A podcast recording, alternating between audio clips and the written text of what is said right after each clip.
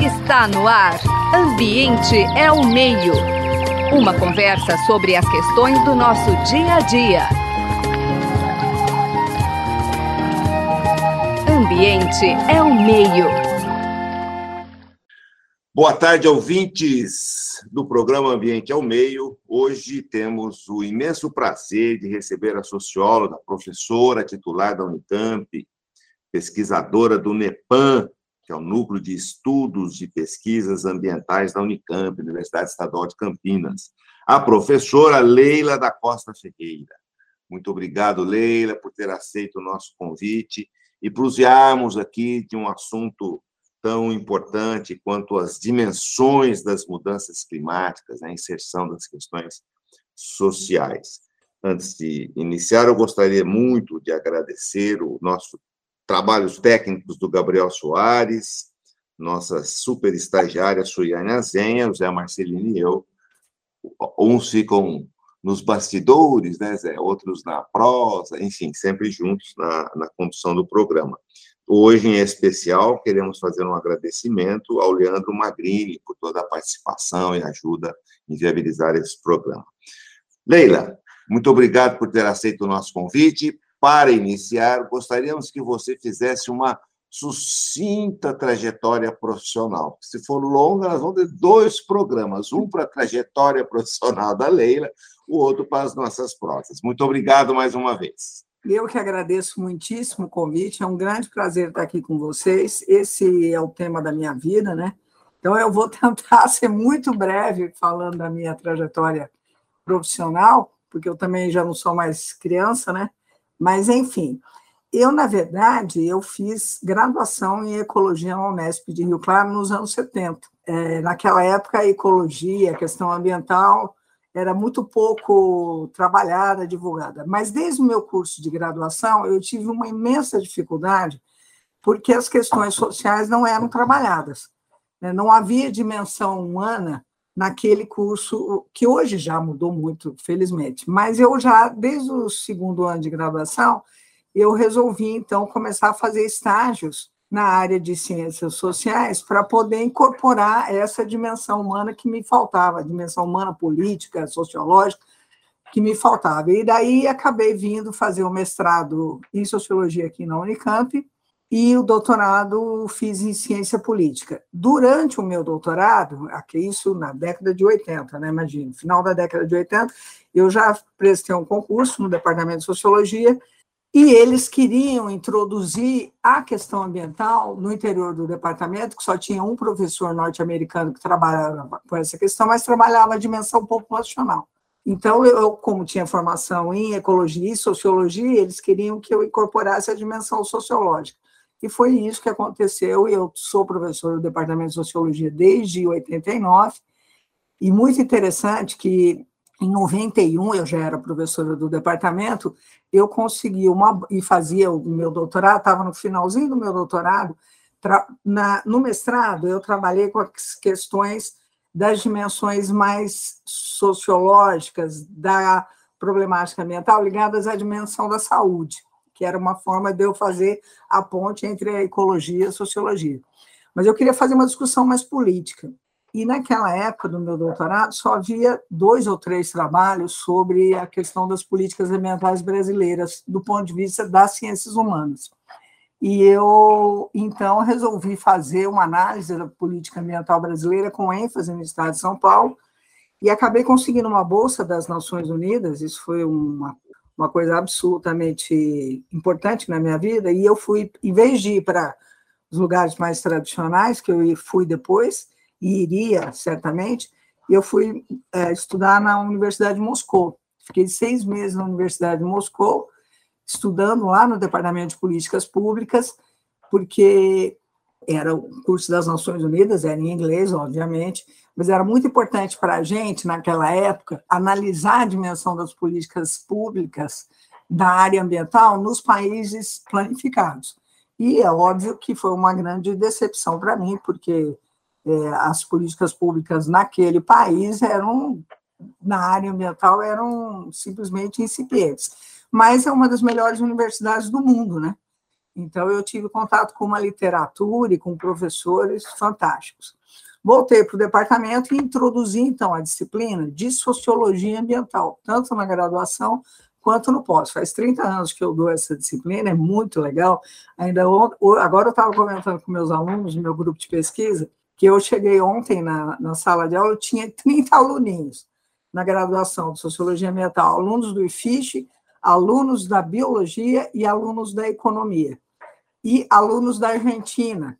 É assim, impressionante. E eles, assim, com uma garra, né, e com uma consciência fantástica. Bom, depois disso, eu fui para os Estados Unidos, fiz um pós-doutoramento nos Estados Unidos, depois fiz um pós-doutoramento na Inglaterra, sempre nessa, nessa ênfase né, sobre a, as dimensões humanas da questão ambiental, mas daí a questão climática foi ficando muito forte para mim. E eu, há mais de 10 anos, tenho estudado, então, a questão da emergência climática.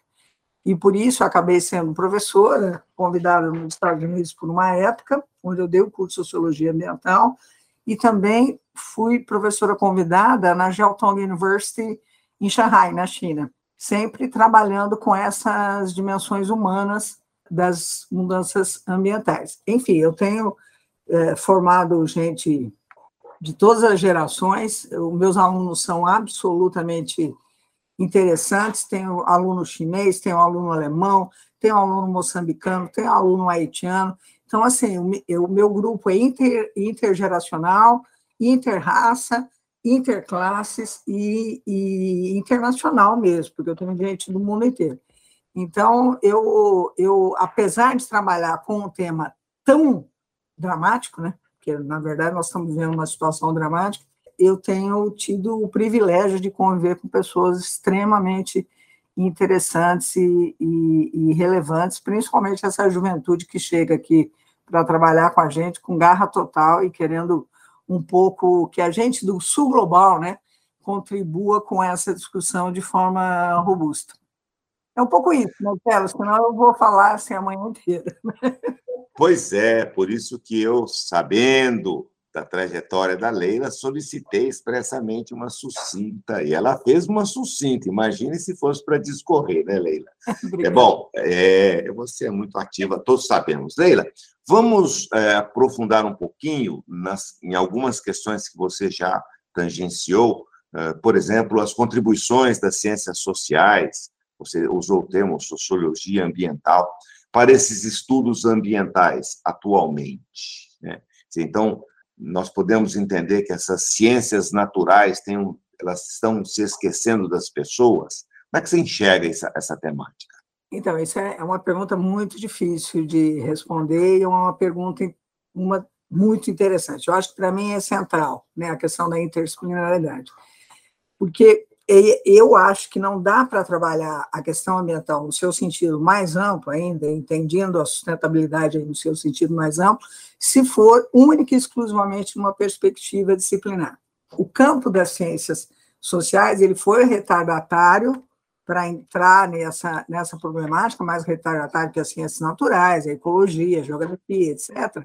Mas, entretanto, hoje é um campo crucial para a gente pensar em. Não tem solução, não tem volta ao passado, passado idílico, mas para minimização desses problemas que são absolutamente estruturantes da alta modernidade da sociedade contemporânea. Por exemplo, todos nós sabemos, desde os relatórios do IPCC, e os últimos são muito fortes, né, que as dimensões humanas são totalmente responsáveis pela emergência climática. Nós não mais falamos em mudanças climáticas, a gente fala em emergência climática ou crise climática.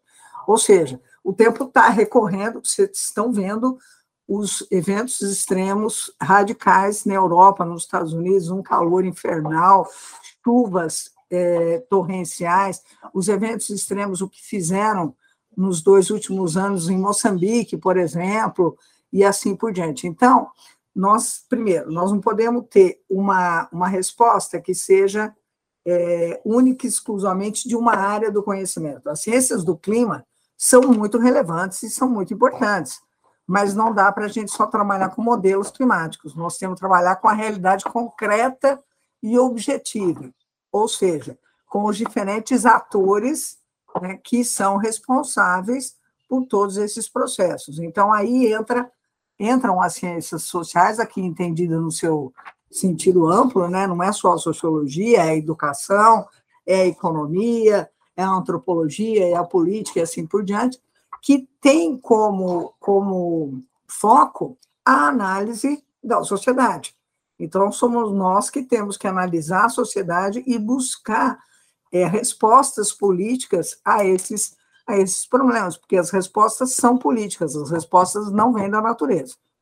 Explorando ainda um pouquinho mais esse tema, nós temos, todos nós da área, temos conhecimento da, da, sua atuação, eh, mas eu queria explorar em especial um projeto de pesquisa, que, aliás, foi apoiado pela FAPESP, né, que é o Desafio das Mudanças Ambientais Globais, nesse tal de antropoceno, né, Leila?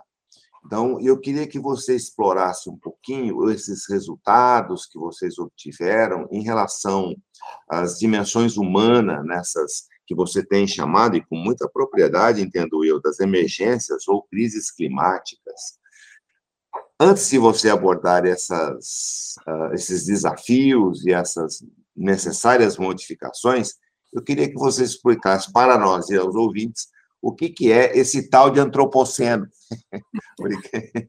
Está ótimo. Bom, o primeiro ponto é que o antropoceno está longe de ser uma unanimidade na comunidade científica. Né? Todo mundo sabe que é um termo controverso. Tem alguns que usam capitaloceno, outros usam. É, enfim, é, eu acho isso que é, é um, eu não vejo isso como uma questão relevante. Eu vejo que a questão que o antropoceno nos coloca, principalmente para o grande público, é a grande crítica ao, ao industrialismo né, e a radicalização do industrialismo a partir dos anos 50. Então, mesmo os, os geólogos, né, que há uns anos atrás não aceitavam essa discussão do antropoceno, hoje já internacionalmente já fizeram vários congressos, seminários, e eles também já assumiram o antropoceno. O que seria, então, o antropoceno? Que a partir dos anos 50, particularmente, no século passado, no século XX, os problemas ambientais se intensificaram de tal forma que nós já não vivemos na era geológica anterior. Nós estamos vivendo numa era onde as ações humanas estruturalmente estão dominando e deteriorando as condições ambientais globais, locais, regionais e etc. Esse é o conceito mais amplo de antropoceno e, ao mesmo tempo, há toda uma discussão. Bom, mas quem é essa sociedade, né? É, quem são os atores dessa sociedade que estão realmente interferindo nesse processo de degradação ambiental? Aí que nós, cientistas sociais, entramos para colocar que existem diferenças de quem deteriora mesmo o meio ambiente, quem são esses atores, aonde eles se encontram, de que forma eles fazem isso. Então, a a, a análise multi-atores e multi-escalar é, é muito importante no sentido de que a gente tem que entender, por exemplo, que essas, essa emergência climática ela, ela atinge, primeiro ponto, né, o planeta de forma diferente. É muito diferente a, a forma como os países do norte estão enfrentando as emergências climáticas dos países do sul. Mesmo dentre esses países, há diferenças dos mais atingidos e dos menos atingidos. Obviamente que as pessoas em São Paulo estão totalmente, na cidade de São Paulo, estão totalmente influenciadas pela poluição atmosférica, hídrica etc. Mas os mais atingidos são as pessoas que moram na periferia.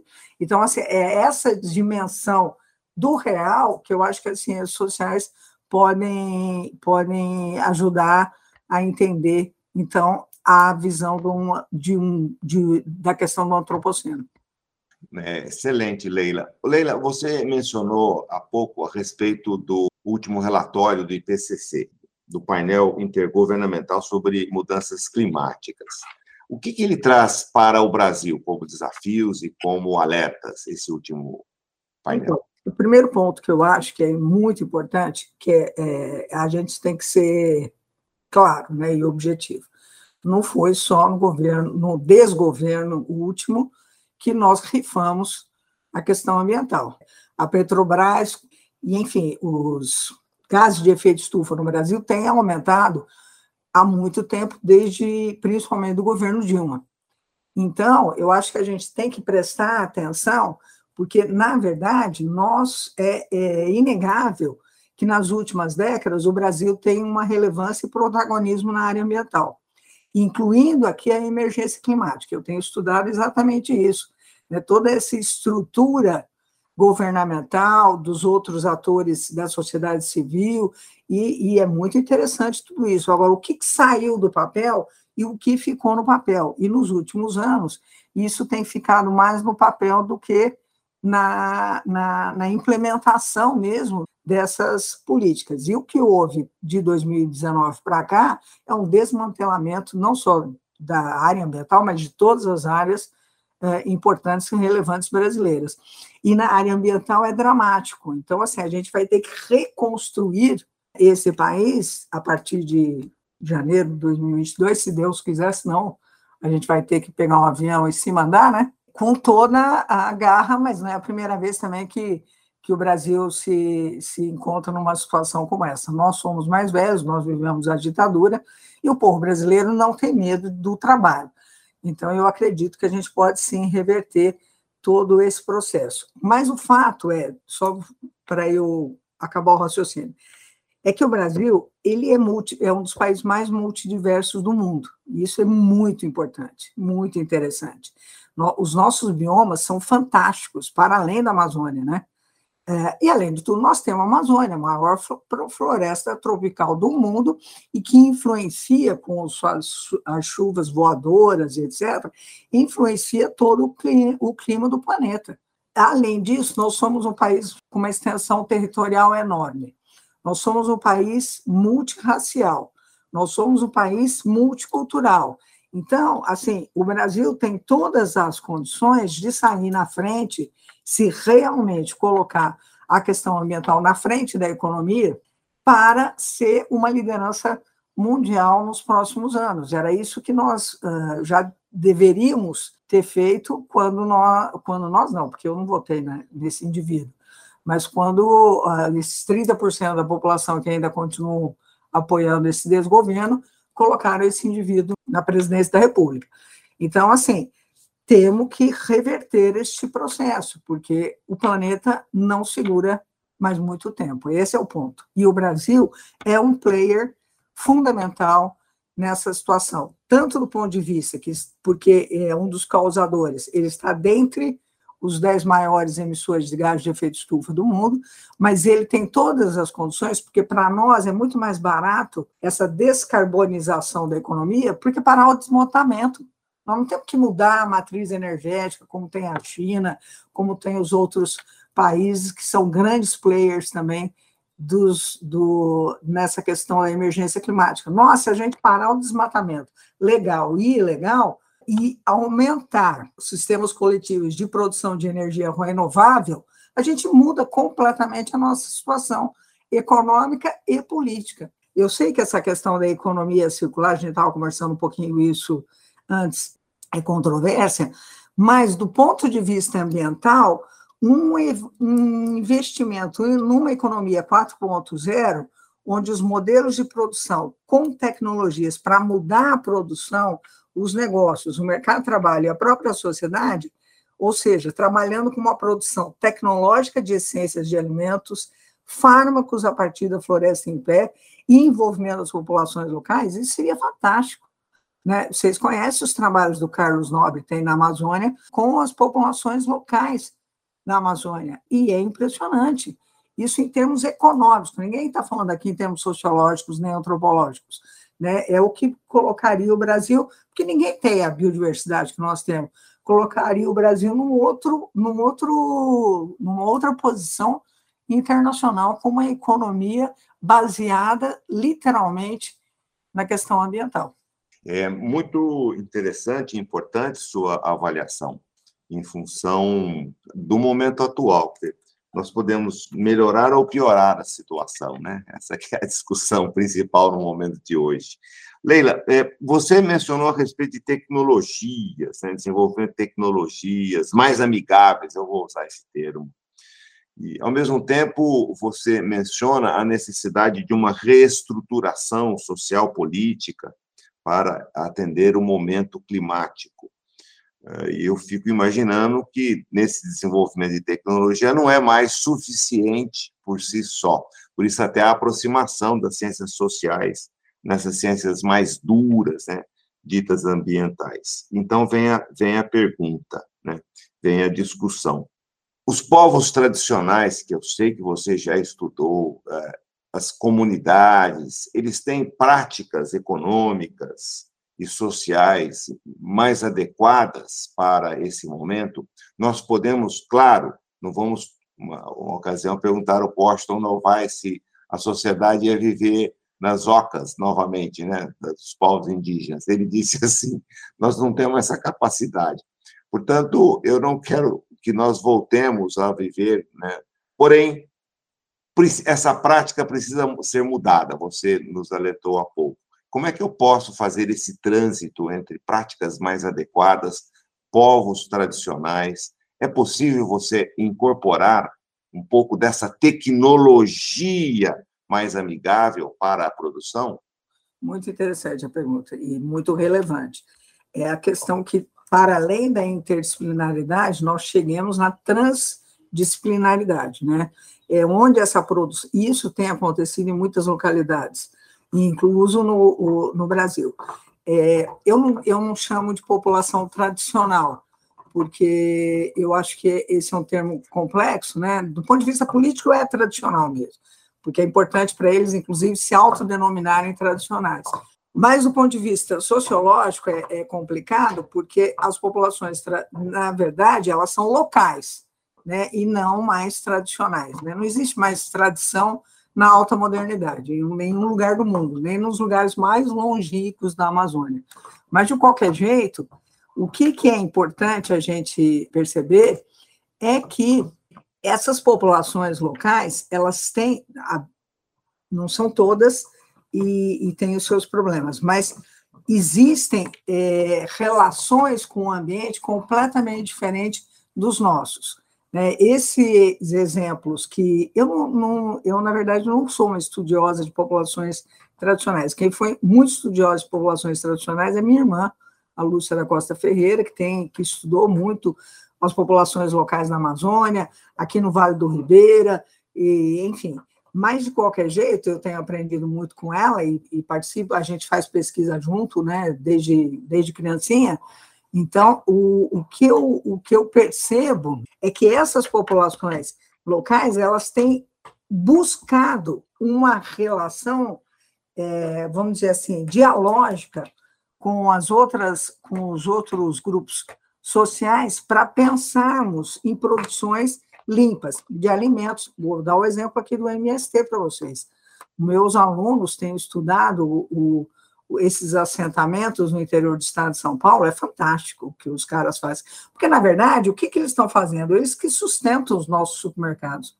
A maior produção de arroz orgânico no Brasil vem do MST. Isso para além do MST, existem outros grupos sociais que têm trabalhado com a, a questão das essências, né, particularmente das populações indígenas. Então, é outra forma de produzir e, além de tudo, tem tido muito, muita vantagem econômica nessa forma de produção com esses diferentes grupos sociais. Então, eu acho que a gente tem sim, eu concordo com o Washington, que a gente não vai voltar para as ocas porque a gente não tem competência para isso, mas a gente tem muito que aprender com esses caras, sim, com certeza.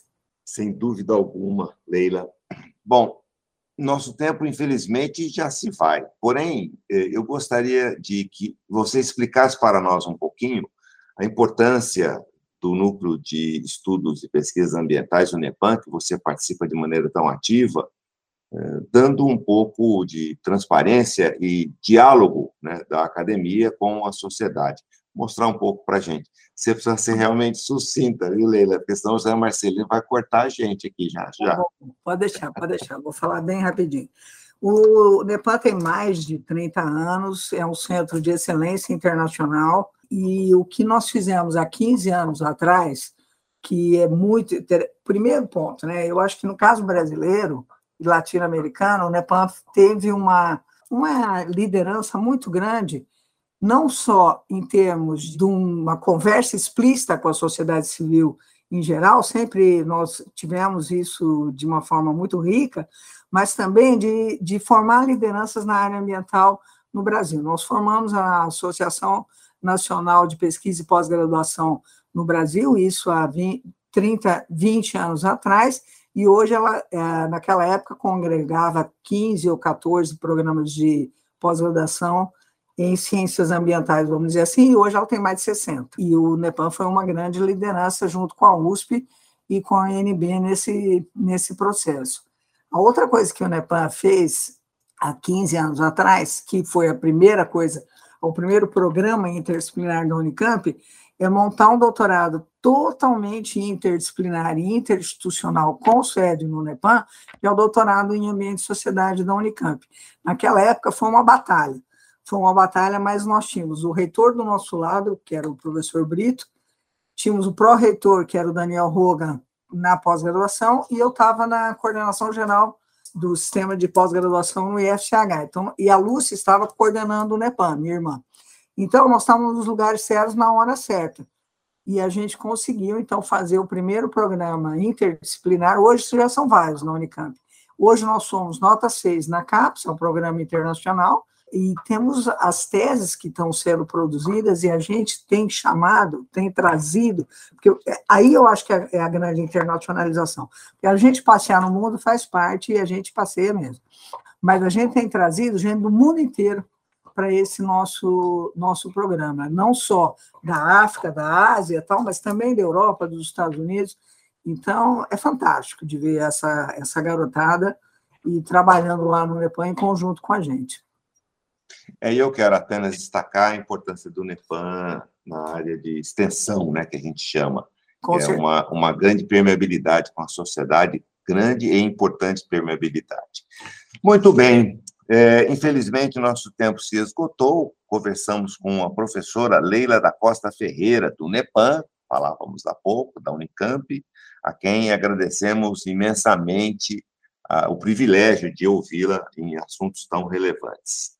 Leila, muito obrigado por ter participado conosco dessa prosa. Zé Marcelino e eu agradecemos imensamente a sua disponibilidade. Eu que agradeço imensamente, mando um abraço bem apertado para vocês e eu espero da próxima vez que a minha, a minha câmera funcione.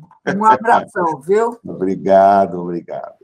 Você acabou de ouvir Ambiente é o Meio. Produção e apresentação: José Marcelino e Marcelo Pereira. Música tema: Evandro Navarro. Sonoplastia: Mariovaldo Avelino. Ouça também este e outros programas em www.ribeirão.usp.br.